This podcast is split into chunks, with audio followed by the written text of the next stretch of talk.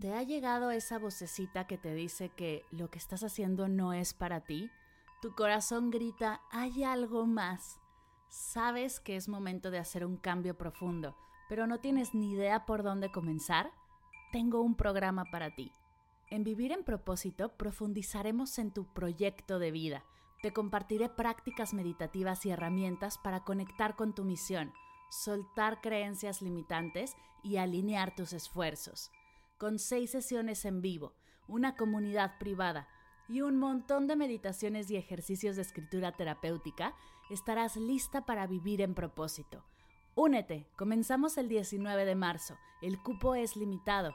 Si quieres saber más, visita mardelcerro.com diagonal propósito. mardelcerro.com diagonal propósito.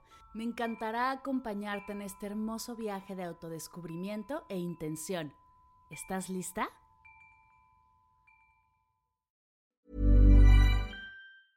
If you thought the only way to get a more defined jawline with natural looking results was through surgery, think again. Juvederm Volux XC is a non surgical injectable gel filler that improves moderate to severe loss of jawline definition and can help you achieve natural looking results with little downtime. Even better, this improved definition lasts up to one year with optimal treatment. No maintenance required. Improve jawline definition for a smooth, sculpted look with Juvederm Volux XC. For important safety information and to find a licensed specialist, visit juvederm.com. That's J U V E D E R M.com. Not for people with severe allergic reactions, allergies to lidocaine, or the proteins used in Juvederm. Common side effects include injection site redness, swelling, pain, tenderness, firmness, lumps, bumps, bruising, discoloration, or itching. There's a risk of unintentional injection into a blood vessel, which can cause vision abnormalities, blindness, stroke, temporary scabs, or scarring. Talk to a licensed specialist to find out if it's right for you. Hola, bienvenidas y bienvenidos a Medita Podcast. Yo soy Mar del Cerro, tu guía de meditación y coach de bienestar. Y esta es nuestra sesión número 164.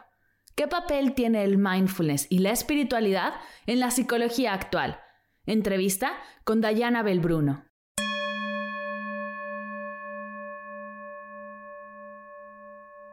Hola meditadoras y meditadores, ¿cómo están? Bienvenidas y bienvenidos todos a una nueva sesión de Medita Podcast. El día de hoy te tengo una entrevista realmente hermosa. Y lo digo de corazón. Fue una charla que me dejó todo el día sonriendo. La dulzura y la claridad de Diana son realmente inspiradoras. Antes de presentarte a Dai y pasar a la entrevista, quiero invitarte al mini reto gratuito de un minuto de meditación. El día de hoy y por solo dos semanas estarán abiertas las inscripciones al mini reto Un minuto de meditación, donde te compartiré cinco sesiones de meditación de un minuto y además tendrás una invitación exclusiva al webinar Tres creencias limitantes de la meditación y cómo liberarlas para impulsar tu práctica y sentirte realmente tranquila y en paz. Como sabes, este reto es gratuito y es para todos aquellos que quieren probar la experiencia de ser parte de un reto de meditación conmigo. Pues el 16 de febrero se abrirán las inscripciones al reto 21 días de meditación. Y si eres parte de este mini reto, podrás además obtener un descuento especial. Toda la información del mini reto está en las notas de la sesión y en mardelcerro.com diagonal MDT 164. Si algo de esto te hace clic, te invito a revisar la página y si es para ti, inscribirte. Ahora sí, déjame presentarte a nuestra invitada de hoy. Dayana es licenciada en psicología por la Universidad de la Concagua, máster en relajación, meditación y mindfulness por la Universidad de Barcelona, enfocada en el trabajo con jóvenes y adultos en psicoterapia uno a uno, a partir de intervenciones basadas en mindfulness y brindando programas, talleres y cursos a nivel grupal relacionados también con esta temática. Diana llega a la meditación a raíz de una profunda búsqueda espiritual que inicia en su adolescencia y que finaliza en su servicio como terapeuta.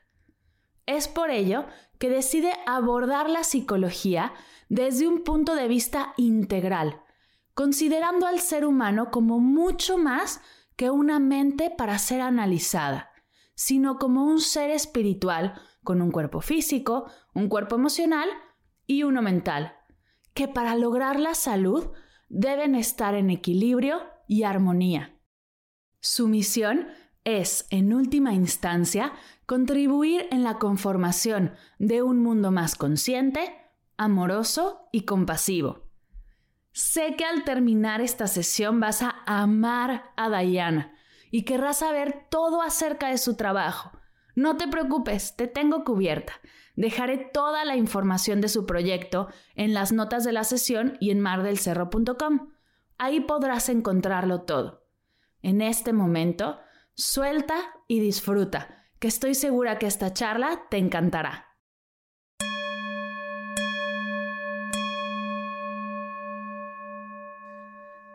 Pues el día de hoy tengo el honor de tener aquí a una de mis grandes, grandes colegas de la maestría. Querida Dai, ¿cómo estás? Bienvenida a Medita Podcast.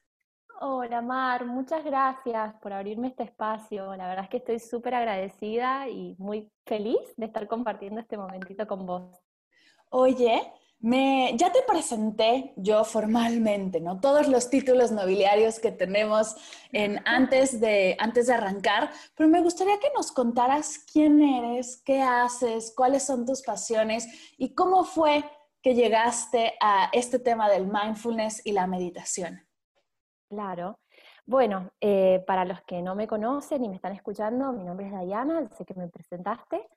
Eh, soy psicóloga, me gradué en una provincia que se llama Mendoza, de Argentina. Y bueno, una vez que me gradué, em, yo desde hace tiempo, desde la adolescencia más o menos, tengo como muchas inquietudes espirituales, eh, existenciales tal vez, ¿viste? estas preguntas básicas de para qué estamos y qué hacemos en este mundo y tal y tal. Y eso me fue acercando mucho, digamos que el primer contacto fue con el yoga, y le dio como otro sentido al estudio de la psicología, ¿no? Es como que me fui adentrando cada vez más en la filosofía del yoga, no solamente en la práctica, mm, digamos, más formal de asanas. Y le fui dando un tinte de servicio a, a mi vocación, ¿no? Bueno, después me gradué, tuve la intención de hacer un viaje que tuviera mucha connotación espiritual también, era como una toma de distancia de mi zona de origen, ¿no? Que esto da un poco de perspectiva. Claro. Y, y, bueno, en el medio de este viaje, aquí en Barcelona, donde estoy ahora viviendo ya hace unos cuatro años casi, tuve la posibilidad de, de hacer un máster y dije, qué mejor que que integrar, digamos, esta parte de búsqueda existencial y espiritual de meditación con, mi carrera, ¿no? Con, lo que es la psicología. Entonces, bueno, así llegué al, al Master Remind, que por suerte eh, no solamente es mindfulness, sino que integra herramientas de relajación y meditación, como ya sabes. Y nada, esto como que le da un tinte más completo también, ¿no? Claro. ¿Cómo, ¿Cómo viviste tú los comienzos de la meditación? ¿Cómo arrancaste con esta práctica? Em, bueno, creo que es todo un proceso de autodescubrimiento, ¿no? Y al principio, bueno, no quiere decir que esté completamente superado, porque yo siempre digo que los aprendizajes son como en espiral, ¿no? Y uno por momentos pareciera que no avanza y pasa por los mismos lugares, pero ya desde otra, desde otro lugar interno, desde otra mirada, ¿no? Con más crecimiento. Entonces, digamos que empezó como mi, camino en la meditación con mucha dispersión, eh, con una búsqueda profunda, una intención, primero, y después de cómo llevar esa práctica a la vida cotidiana, ¿no? Porque siempre, o, dentro de lo que es mi personalidad, intento buscar mucho la, coherencia ¿no? de, lo que, de lo que predico con, con, lo que practico. Y dije, bueno, ¿de qué me estaría sirviendo estar media hora meditando si después, no sé, no puedo controlar, no sé, mis reacciones, ¿no? Entonces fue fue como muy paralelamente también con un proceso de autodescubrimiento como yo eh, en desarrollo personal, digamos, coincidió en gran parte con un proceso de, terapéutico, de que yo empecé con un psicólogo. Entonces, también un psicólogo que tenía como una mirada más profunda de la psicología. Eh, y bueno, fuimos como en esta búsqueda espiritual integrando, ¿no? Lo que sería la práctica formal de meditación, pero también llevada, o sea, como un laboratorio, pero saliendo a la vida real y viendo qué de todo eso que hay en la meditación puedo aplicar en mis relaciones, básicamente, y, desde mis relaciones cercanas hasta la relación, no sé, con el kiosquero que fuiste a comprar algo, ¿no? Claro. Eh, así. Me encanta, me encanta cómo lo dices porque sí de repente siento que se nos olvida que la meditación no son solo 30 minutos en el SAFU y algo que, una práctica que tú también, bueno, yo creo que la más sencilla de verla en el día a día es el mindfulness, que sé que es una práctica que también promueves, porque al final el mindfulness lo puedes hacer haciendo otras actividades y, y le da un toque más de realidad. ¿Cómo entraste con el mindfulness? ¿Cómo diste con él? Bueno, fue maravilloso, ¿no? Dentro del máster eh, como sabés, al principio nos dieron mm, un acercamiento muy a las raíces, ¿no? De lo que iba a ser el mindfulness, que recién lo vimos ya en el segundo año con más profundidad, ¿no? Entonces fue maravilloso porque pude ver que era un poco lo que yo venía intentando practicar, ¿no? O sea, de alguna manera sacarme de, la práctica formal de meditación de 30 minutos, ver que había salido ahí, ver este estado de plenitud y de calma, cómo lo podía expandir en la vida cotidiana. Y al final es justamente lo que busca el mindfulness, ¿no? Es poder mm, cultivar este estado de presencia en la vida cotidiana, en momento a momento a momento, o sea, la observación personal, interna y, esencial, ¿no? De, lo que estamos haciendo eh, eh, en el presente, en el momento presente.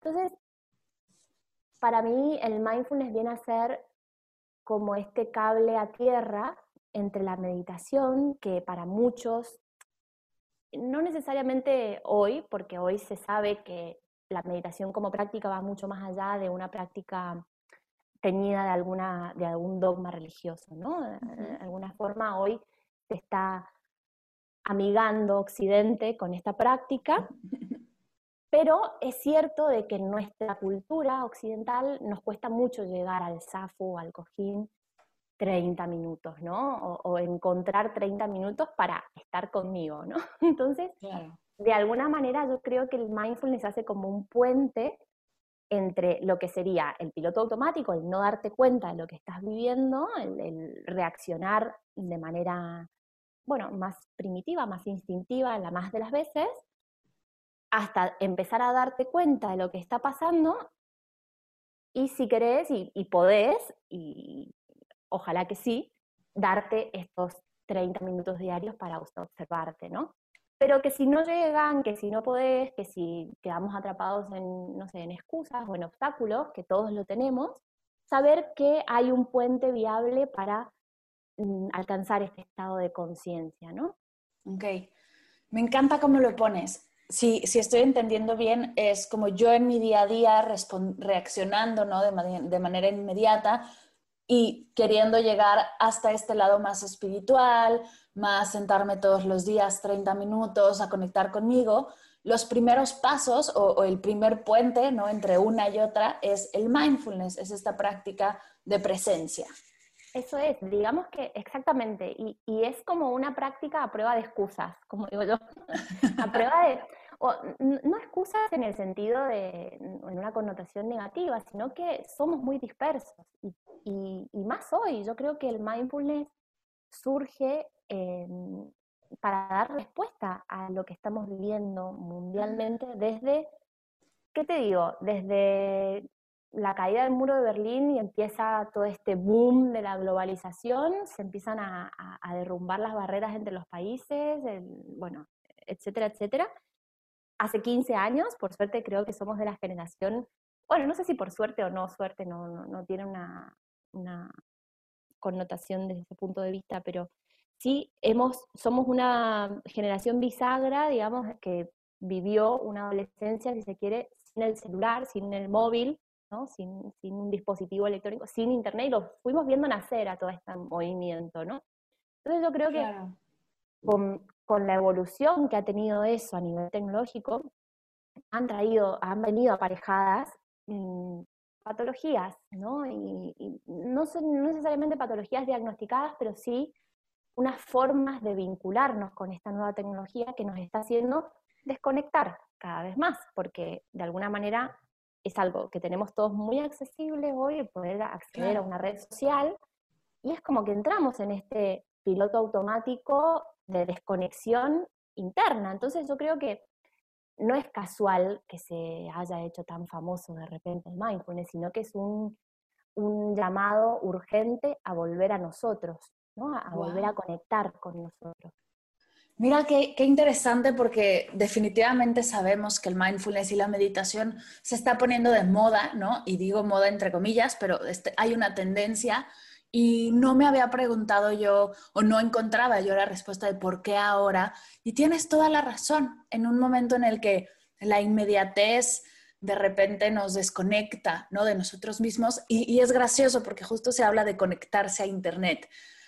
Pero, pero es... Es una gran paradoja. Exacto, es, es, y, y, de redes sociales, ¿no? Que, que simplemente te aíslan de, de, estar contigo y realmente de estar en sociedad es una, es una sociedad completamente como irreal, ¿no? El estar en la, que crea una red social, que no estamos en contra de ni las redes sociales ni Internet, ¿no? Gracias a Internet estamos platicando tú y yo en este momento. Exacto, sí. Pero sí, sí, es, es una respuesta, el mindfulness o el, la moda del mindfulness, esta tendencia, es una respuesta a, toda es, a todo eso que estamos viviendo, porque por supuesto, hoy vemos a mí me pasa, por ejemplo, y es un término que yo ya tengo con, José, con mi esposo, de, hablamos nosotros de, tengo ansiedad de pantalla, ¿no? Algo que no sé si sea real diagnosticado o definitivamente, bueno, no lo sé, pero de repente si yo me veo viendo la televisión y estando en el teléfono al mismo tiempo y como yendo de una a otra pantalla, y es como de, a ver, ¿qué está sucediendo en mí? ¿Por qué tengo esta necesidad de dos pantallas a la vez cuando no se necesitan? Entonces, ay, tengo ansiedad de pantallas y todos estos comportamientos que estamos teniendo por estas nuevas redes y estas nuevas como herramientas que tenemos. Lo es, lo que, lo que de hecho sí tiene un efecto comprobado a nivel, bueno, de neurotransmisores, ¿no? Es muy similar.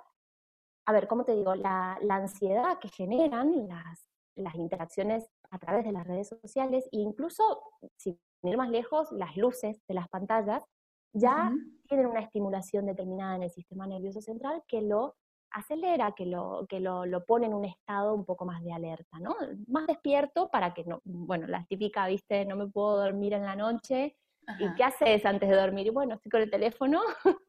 Entonces, claro, estamos con las pantallas tan tanto, y es tanta la sobreestimulación que tiene nuestro sistema nervioso central, que es como si te dijera, obviamente no a esta escala, pero como si, como una droga, ¿no? Como un estimulante al sistema nervioso que exacerba el funcionamiento, es decir, que lo, intensifica, lo pone en un modo de rapidez, ¿no? Viste, la, ansiedad se dice que es cuando la mente va más rápido que el cuerpo, ¿no? De alguna manera, nuestra mente se acelera, entra en un, en un loop mm, sin salida, ¿no? Como eh, quiere más, quiere más, es como mm, realmente, yo hace, ¿cómo te digo? Un par de años tuve, bueno, sobre todo me pasaba mucho cuando estudiaba y, estaba como recién iniciándose el tema del, WhatsApp, y yo me daba cuenta de que las notificaciones pendientes, ¿no? esto también es algo un poco obsesivo de mi parte, ¿no? pero no podía tener una, una notificación sin, sin revisar, ¿no? Y era casi una dependencia, ¿no? Porque me sacaba absolutamente del foco de concentración que yo quería, al que, hacia el que yo me quería dirigir, más allá de que, bueno, evidentemente sabemos que por ahí, no sé, estudiar puede ser más aburrido que ver Facebook en algunos momentos, entonces la mente automáticamente va a lo que es más fácil, a lo que es más divertido, a lo que entretiene. Pero, claro, a través de los años la evolución ha sido tan voraz, tan, tan vertiginosa y tan rápida en estos 10 años, digamos, ha sido tanto el boom de las tecnologías que no le ha dado tiempo a nuestra mente, a nuestro cerebro, a adaptarnos a esta estimulación. No es casual tampoco que hayan tantos trastornos de atención, ¿no? Y los que vienen, ¿no? Entonces, yo creo que no, el problema no es la red social en sí, de hecho también estoy muy agradecida mm, a las redes sociales, gracias a eso yo mantengo un contacto con mi familia, con mi gente eh, en Argentina, ¿no? Pero sí es la vinculación que tenemos con esto. Totalmente. Y el mindfulness nos da la posibilidad de darnos cuenta. Esto de que vos decís, no, me doy cuenta que tengo ansiedad de pantalla. Genial, maravilloso, porque hay mucha gente que, que, que experimenta un malestar pero no se da cuenta de qué, de, qué lo está originando. Entonces yo creo que la práctica del mindfulness nos da esta libertad. Me encanta. Hay muchos mitos respecto al mindfulness, esto de, ya, ya, ya lo, lo habremos visto, ¿no? El que es para estar en paz y es para estar en armonía. Y no necesariamente, es estar con nosotros mismos con lo que sea que aparezca, ¿no? Si aparece este malestar, estar con nosotros con este malestar, ¿no? Me encanta. ¿Y cómo, cómo llevas el mindfulness y tu práctica, ¿no? Y todo lo aprendido a tu, a tu día a día laboral, ¿no? A tus sesiones uno a uno con, con, tus, con las personas a las que atiendes. ¿Cómo, ¿Cómo lo transformas hacia una práctica de psicología más integral? Perfecto. Em, sí, como sabemos, normalmente, bueno, el, surgimiento del mindfulness se dio más a nivel grupal, ¿no? En estos programas que John Kabat-Zinn fue el, precursor, ¿no? Sin embargo, em, diría que lo que más rescato del mindfulness en las sesiones uno a uno es primero poder entrenar esta habilidad de salir de, la reacción automática, de salir de este piloto automático, dar un poco más de noción de, de conciencia, ¿no? De, que somos mucho más que nuestra mente, que somos mucho más que nuestras emociones y que somos mucho más que nuestro cuerpo, sino que somos un ser o un espíritu experimentando eh, los efectos de la mente, los efectos de las emociones y el efecto del cuerpo, ¿no? Y cuando logramos conectar con esta voz de la esencia más mm, amorosa, digamos, aparece otro de los pilares que para mí es fundamental del mindfulness, que es la, autocompasión, la voz compasiva hacia nosotros mismos. Entonces, de alguna manera, eh, el eje o mm, en lo que centro las sesiones cuando, cuando aplico el mindfulness es en ejercitar esta voz más no sé si ejercitar, sino como darle un poco más de espacio a esta voz más amorosa y compasiva, ¿no? Que aparezca, ya que nuestra mente puede descontrolarse muchas veces y ser, bueno, eh, bastante cruel, ¿no? Bastante crítica. Entonces es lograr hacer un espacio para que emerja esta voz que todos tenemos, que es amorosa y que es compasiva, y que nos acompañe en los procesos psicológicos que vamos atravesando, que puede ser ansiedad, que puede ser angustia, que puede ser depresión, que puede ser obsesiones, que pueden ser problemas de pareja, de una manera más amorosa, cómo me acompaño y cómo me cuido en estos momentos, ¿no? Entonces sería como un poco eso, tomar conciencia de que tenemos esta voz más amorosa, que emerja, y a partir de ella poder tomarnos un tiempo de, para, en lugar de reaccionar, responder, ¿no? Con, esta, con esta habilidad real de dar una respuesta asertiva, que después no nos arrepintamos. Totalmente. Y me encantan las palabras que usas, el entrenar y habilidad, porque me abre a mí el espacio de decir, es algo que yo puedo crear. No, no es algo con lo que algunos nacen y es el privilegio de algunos nada más, sino es algo que si hoy no tengo, tengo, puedo entrenar y puedo ¿no? obtener y trabajar esta habilidad. Absolutamente. Cuéntanos un, alguno de los ejercicios que nos puedas compartir de cómo empiezo a entrenarme a salir de este piloto automático. ¿Cuáles son algunos de estos ejercicios? If you're looking for plump lips that last, you need to know about Juvederm lip fillers. With Juvederm Volbella XC and Juvederm Ultra XC, your lip look, whether it's subtle or bold, can last up to one full year with optimal treatment and no additional maintenance. Find a licensed specialist and see if it's right for you at juvederm.com today. That's J U V E D E R M.com. Add fullness to lips in adults over 21 with Juvederm Volbella XC or Juvederm Ultra XC. Do not use if you have severe allergies or a history of severe allergic reactions, or if you're allergic to lidocaine or the proteins used in Juvederm. Tell your doctor if you have a history of scarring or taking medicines that decrease the body's immune response or that can prolong bleeding. Common side effects include injection site redness, swelling, pain, tenderness, firmness, lumps, bumps, bruising, discoloration, or itching. As with all fillers, there's a rare risk of unintentional injection into a blood vessel, which can cause vision abnormalities, blindness, stroke, temporary scabs, or scarring. For full important safety information, visit juvederm.com. Claro. Em, primero y principal, la respiración consciente, ¿no? Lo más, lo más cercano, lo más accesible a, cada uno de nosotros. Es tomarnos, yo siempre digo que en lugar de, bueno, volviendo a este tema de, de las redes virtuales, ¿no? Siempre les digo a mis, a mis consultantes, ¿qué haces ¿qué es lo primero que haces cuando te despertás, no? Bueno, ahí nomás agarramos el teléfono. Tenemos la tendencia de, si no reviso eh, WhatsApp, Facebook o Instagram antes de ir a hacer pipi, lo hago durante el pipi, ¿no? Perdón que, que dé un ejemplo tan... tan no, pero es súper real. Pero es, es real, ¿no? Entonces, decir, bueno, ¿y qué pasa si hago un par de respiraciones profundas sentado en la cama antes de levantarme? ¿no? Y si le hago un espacio aunque sea muy cortito, a ese silencio, a ese, hey, mi cuerpo se está despertando, a ver cómo está mi cuerpo en este momento y en este lugar, ¿no? ¿Qué está pasando? ¿Cómo, ¿Cómo se está despertando? Primero.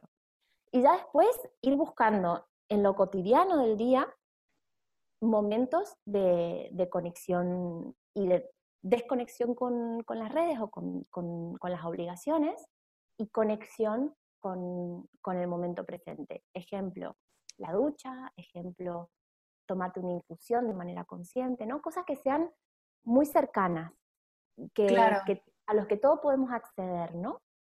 Mm, no necesariamente haciéndote un hueco de, de 20 minutos para, para, respirar, sino poner conciencia en en, en lo, pequeño que vayamos haciendo, ¿no?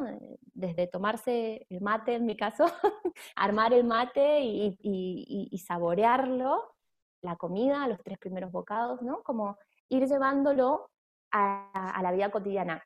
No se puede, creo yo, generalizar, más allá de que ahora estoy haciendo como un ejemplo muy generalizable, pero de alguna manera en las sesiones uno a uno lo que hago es ir viendo qué está al alcance de cada persona y qué es lo valioso para cada persona, ¿no? Lo voy acercando, mm, porque al final no hay un libro que nos describa a vos, Mar, o a mí, Dai, ¿no? O sea, hay uh -huh.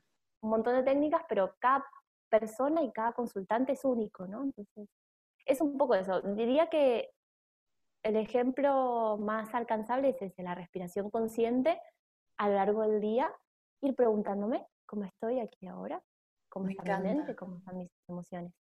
Me encanta, y justo es algo que yo siempre no comento, o sea, pinta de mindfulness algo que ya haces.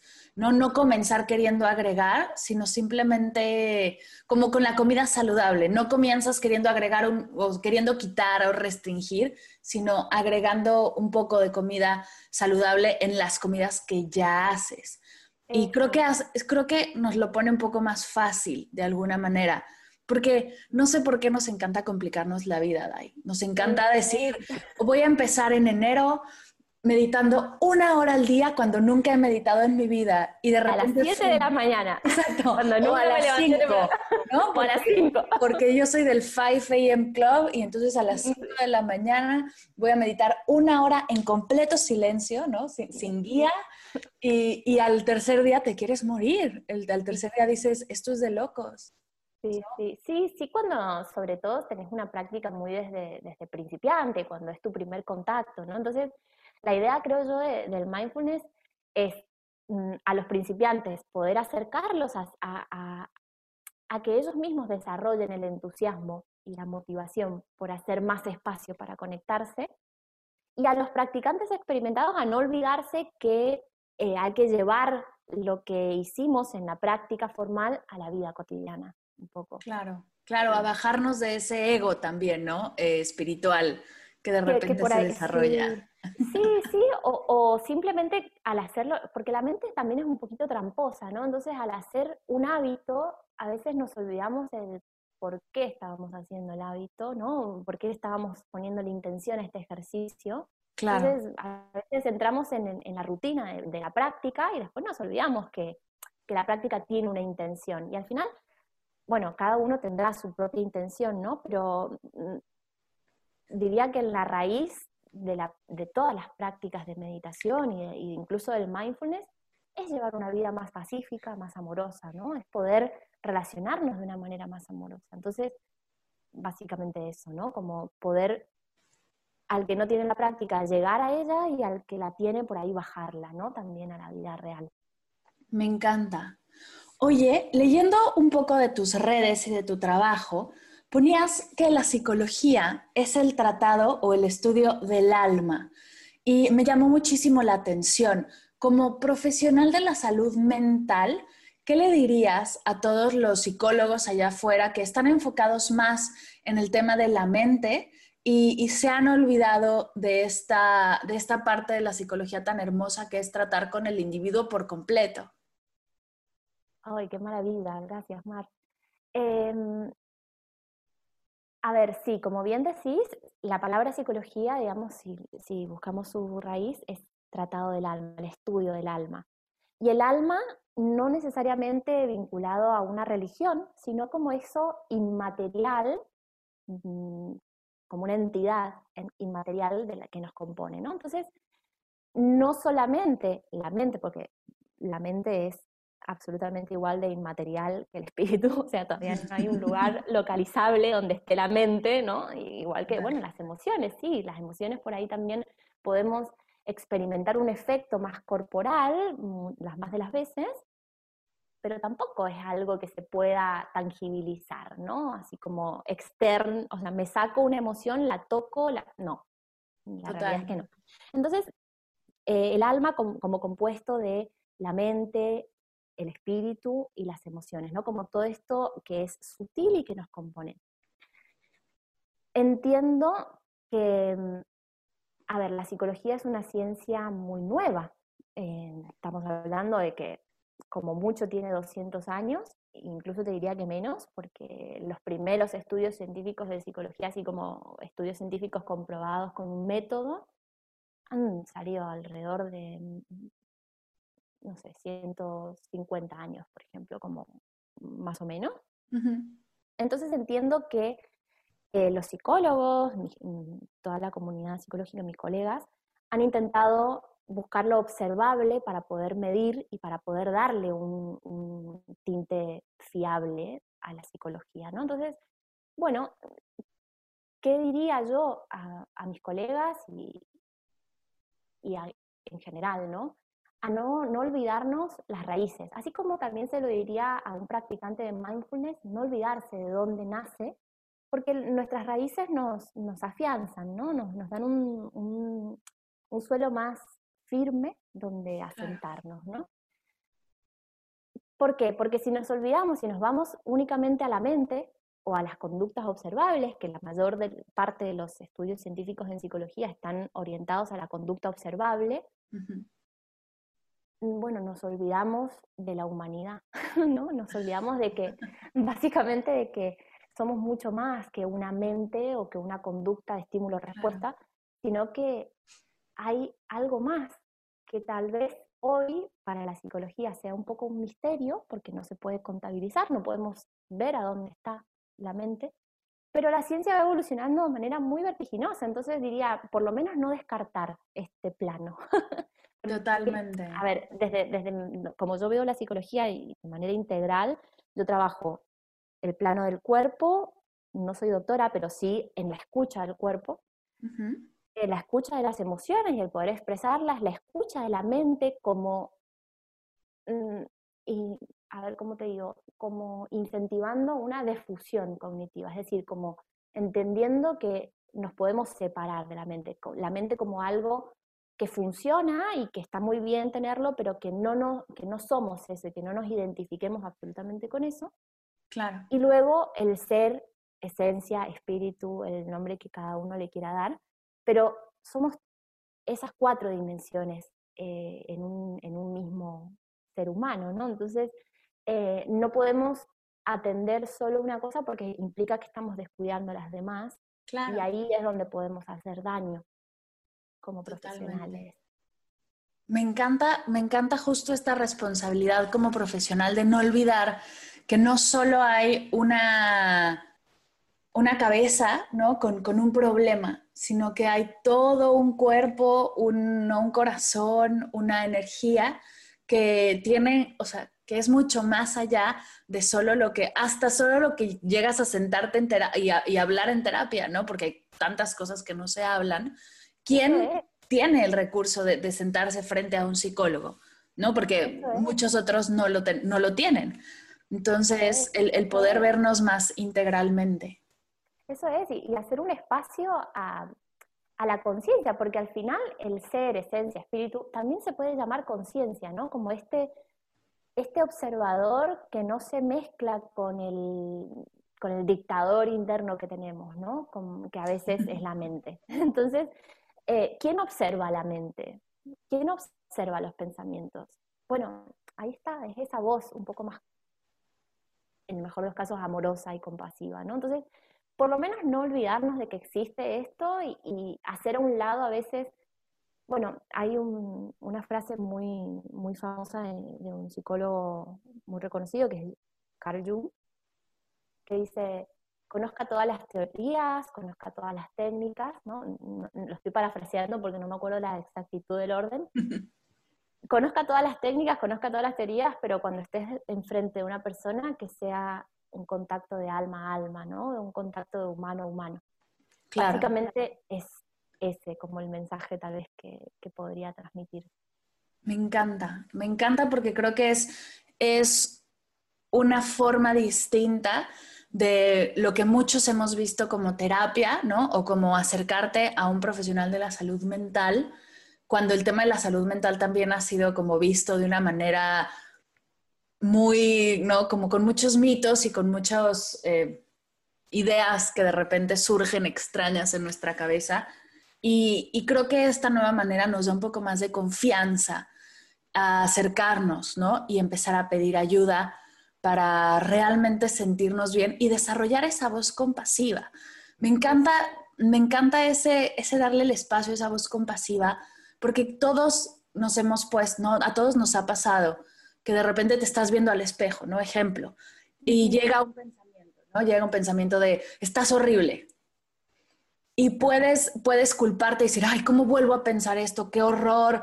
O decir, sí, soy horrible, ¿no? O decir, desde sí soy horrible, o decir, ¿cómo volví a pensar esto? No he avanzado nada, no puede ser. O simplemente tomar una respiración y decir, no, no soy horrible, em, me amo, me, me, abrazo y este pensamiento también tiene el espacio porque sigo trabajando en esta parte, ¿no? Es, encontrar eh, a ver, como decíamos recién, ¿no? El, tema de, que sea una habilidad, una habilidad o un, un ejercitarse es, es dar el poder a cada uno de, cambiar, ¿no? Y yo, eh, evidentemente, ¿no? No sería psicóloga si no creyera en que la gente puede cambiar. Pero al margen de esto, en este cambio, aparecen nuestros patrones, ¿no? Y, si, por ejemplo, en el, ejemplo que diste, ¿no? Este, mirarte al espejo y verte y que aparezca el pensamiento de soy horrible, a veces simplemente la voz compasiva también va de la mano de decir, ok, mi mente tiene esta forma de funcionar, a veces van a venir pensamientos automáticos que no se pueden controlar, porque las emociones, los pensamientos, no se pueden controlar, yo no puedo decir, ok, voy a dejar de estar triste en 3, 2, 1. No, no funciona así. Los pensamientos tampoco, ¿viste? Aparecen automáticamente.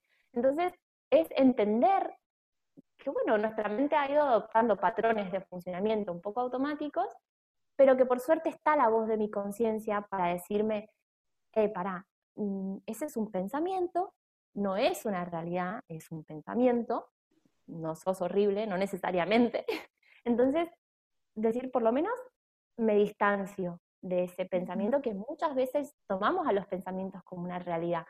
Y no lo son, son una, una interpretación de la realidad en ese momento que depende de un montón de factores, desde lo hormonal, desde cómo me levanté, si dormí bien, del día que pasé, un montón de, de contexto ¿no? que hay ahí. Entonces, ¿qué sí podemos controlar? Y bueno, podemos controlar la forma en que nos hablamos, lo que nos decimos, lo que decimos a los demás, y lo que hacemos. ¿Qué hago cuando claro. me siento? ¿no? De alguna manera. Sí, ¿qué hago cuando surge este pensamiento, ¿no? O me culpo o me doy permiso de, de, observarlo, de sentirlo, de respirarlo. Eso es, o me tomo una infusión, o me voy a caminar un poco, o respiro profundo, como decías, ¿no? ¿Cómo, cómo me cuido en, en el momento en el que atravieso un malestar? Me encanta. Y me encanta este, este nuevo acercamiento de la psicología que yo descubrí a través de ti, porque yo siempre digo que la meditación es una práctica de autocuidado y creo que podemos como incluir a la psicología en esto, empezar a ver a la psicología como una práctica de autocuidado e ir a terapia como y presentarte frente a un psicólogo como una práctica de autocuidado. Y ahí como que se abre una ventana hermosa de de nuevas prácticas y nuevas habilidades a desarrollar. Eso es, eso es. Eh, de hecho, la, meditación es ese laboratorio de autoconocimiento, ¿no? Es hacer un espacio para ver qué hay adentro mío. Hacer un espacio en mi agenda, eh, físicamente y, en la vida, ¿no? Decir, bueno, ok, estos 20 minutos me voy a observar y a ver qué aparece, ¿no? Claro. Y en el autoconocimiento también podemos tratarnos, ¿no? Podemos Mm, esto, acercarnos a nosotros mismos, ¿no? A, ver cuáles son nuestros patrones, cuáles son nuestras formas de reaccionar más, más eh, automáticas, para poder acercarnos desde la conciencia a una manera más virtuosa de, funcionar. Y esto virtuoso primero es con nosotros mismos. No se puede dar lo que no se tiene. Si no hemos cultivado paz, no vamos a ir radiando paz por el mundo porque queremos porque nos gusta la Tenemos que vivirla, experimentarla y que nazca desde adentro, ¿no? Lo mismo con el amor, con el autocuidado, con la estima, ¿no? La, famosa autoestima, ¿no? Totalmente, totalmente de acuerdo contigo. Oye, Dai, antes de pasar a las preguntas de cierre de Medita Podcast, no sé si se haya quedado algo en el tintero que quieras comentar, eh, algo, algún tema que no haya abordado que te gustaría compartir con la comunidad de Medita Podcast. Bueno, creo que lo esencial lo hemos, lo hemos compartido y te agradezco muchísimo por la guía en esta, en esta entrevista. Por ahí decir que, que a, las comunidades por ahí más mentales o más científicas, decir que la espiritualidad no necesariamente, así como la meditación y como las, prácticas ¿no? de, de mindfulness, no necesariamente están vinculadas con una religión, porque en esto hay mucho prejuicio también, hay un, ¿cómo te digo? Esto, un distanciamiento muy grande de la meditación, de la espiritualidad y de del mindfulness muchas veces porque creemos que nos van a hacer de una religión, que nos van a poner algún rito, creencia, ¿no? Claro. Y, y no, absolutamente no. Decir que la espiritualidad es, reconectar con, para mí, ¿no? Para Dai, es reconectar con, el misterio de, la existencia, ¿no? Que, al final es inherente a nosotros. ¿no? Mm, hay tanto que no conocemos, ¿no? Entonces, entonces conectar con, wow, la infinidad del mar, por ejemplo, ya es espiritualidad, ¿no? O mirar el cielo y decir qué pequeños somos, o cuánto habrá, o es conectar con ese misterio de la existencia, ¿no? Nada, completar con ese pequeño mensajito de decir, espiritualidad no es religión, no es, eh, algo hippie o raro, ¿no? Sino que es hacer un espacio a esta conciencia que nos dice que somos parte de un todo. Me encanta. Ay, qué bonita, qué bonita, hermosa forma de, cerrar. Dai, ahora sí, las preguntas de Medita Podcast. La primera, ¿qué estás leyendo en este momento que nos puedas recomendar? Ay, bien. Bueno, eh, estoy leyendo muchas cosas porque voy abriendo libros y, voy ahí como caminando en paralelo. El último que empecé, que es muy interesante, eh, se llama Las cuatro emociones básicas de Marcelo Antoni y Jorge Sedner. Muy recomendable, eh, nos ayuda a acercarnos al entendimiento de nuestras emociones. Después estoy leyendo otro libro de Stephen Hayes, que se llama Sal de tu mente y entra en tu vida. Eh, bueno, es un precursor de una línea que se llama terapia de aceptación y compromiso, que viene a integrar ¿no? la psicoterapia con el mindfulness en muchas formas de verlo. Sí, sí, sí. Y después estaba leyendo un libro más de, de fan, como de ocio, digamos, que se llama Tres cuentos de Oscar Wilde. Lo acabo de empezar también. Aleatorio total, pero es un poco para, para desconectar tal vez también de... Total, para nutrir esa otra parte de ti que, que también hay que reconocer y existe. Me encanta. Ahora, la siguiente pregunta, ¿qué es para ti meditar? Wow, eh, ha ido cambiando, ¿no?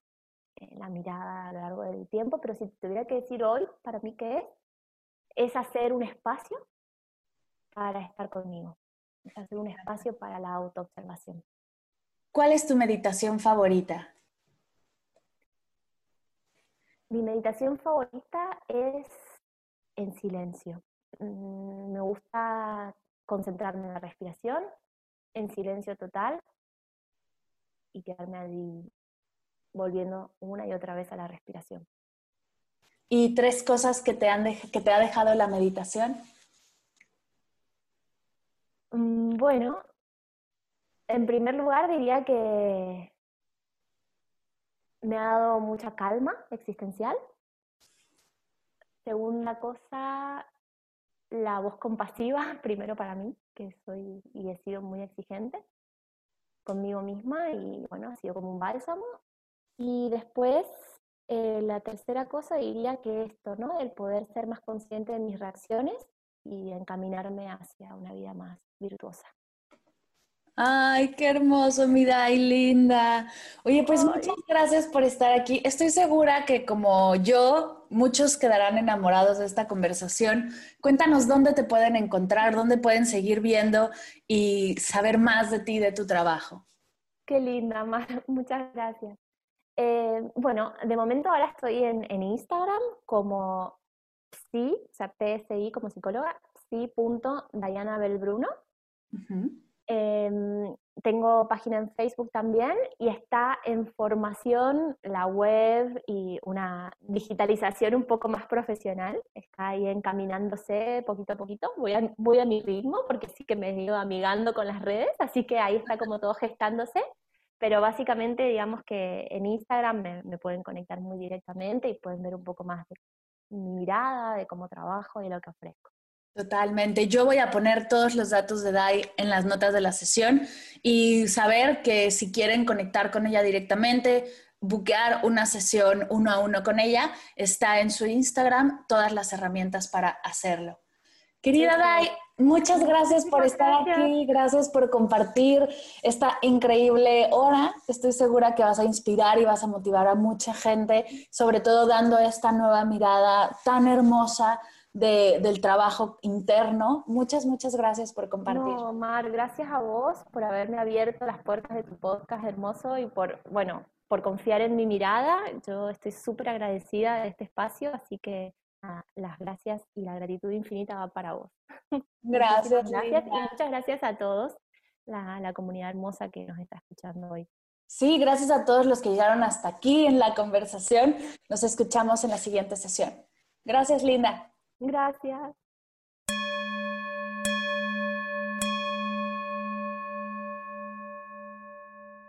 Gracias, gracias, gracias, querida Dayana, por compartir conmigo y con todos los meditadores de Medita Podcast tu conocimiento y tu experiencia. Recuerda que dejaré toda la información de Dai en las notas de la sesión Ahí podrás encontrar y explorar todo su trabajo. Gracias a ti por escuchar esta sesión y dejarme llegar a tus oídos con una nueva sesión de Medita Podcast. Recuerda que están abiertas las inscripciones al mini reto gratuito Un Minuto de Meditación. Si quieres ser parte, no dejes de ir al link que está en las notas. Ahí podrás inscribirte. Gracias por escuchar Medita Podcast para cursos de meditación en línea descargar tu diario de gratitud completamente gratis, escuchar esta y todas las sesiones de Medita Podcast y saber todo acerca del proyecto, te invito a visitar mardelcerro.com.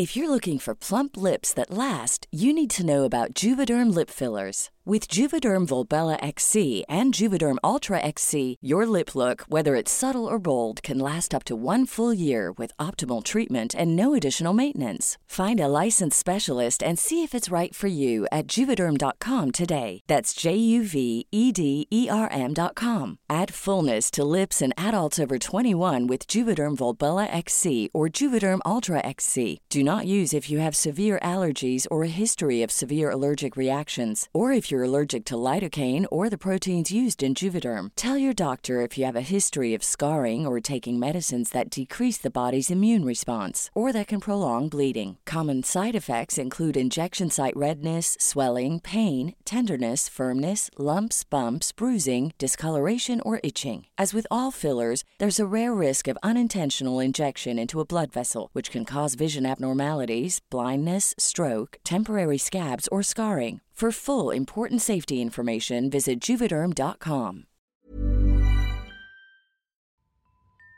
Si sientes la necesidad de hacer cambios profundos, conectar con tus sueños, tomar decisiones desde tu yo más auténtica, desbloquear tu energía o dar el siguiente paso en tu vida, vivir en propósito es para ti. Ve a mardelcerro.com diagonal propósito para aclarar tus dudas conmigo. Comenzamos el 19 de marzo. El cupo es limitado. Reconecta con tu propósito y crea la vida que mereces. Nos vemos en el curso.